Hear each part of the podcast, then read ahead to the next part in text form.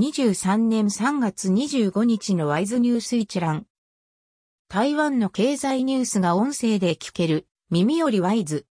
こちらではトップニュースとその他ニュースのタイトルをまとめてお届けします。スマートフォンでもお聞きいただけます。トップニュースは、22年の交通事故死3085人、日本の5倍相当。交通部道路交通安全監督指導委員会の統計によると、2022年の交通事故発生後30日以内の死亡者数は3085人で、前年比123人、4.2%増加し、過去10年で最も多かった。人口が約5倍の日本の3216人と、ほぼ同水準だ。王国財交通部長は、交通事故死者数の年5%減少が目標だと述べた。25日付自由時報などが報じた。その他のニュースタイトルは、住友ベークライト台湾、高尾工場拡張に10億元。ペガトロン、インドに iPhone 工場に決めか。モテックの次世代太陽電池、日本企業にサンプル出荷へ。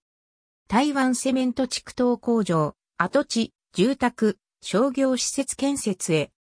高尾の国道7号計画承認、30年に全線開通へ。東園市の貿易タクシー終了、軽症患者の隔離措置撤廃で。ジェラの消化沖ホルモサに送電開始。6000元の現金給付予算案可決、4月6日にも開始。企業の労働時間削減、45社増加。2月失業率3.53%に改善、23年ぶり同月の低水準。2月景況感指数、主要産産業が上昇。再総統と米下院議長の会談予定、ギャラガー委員長が認める。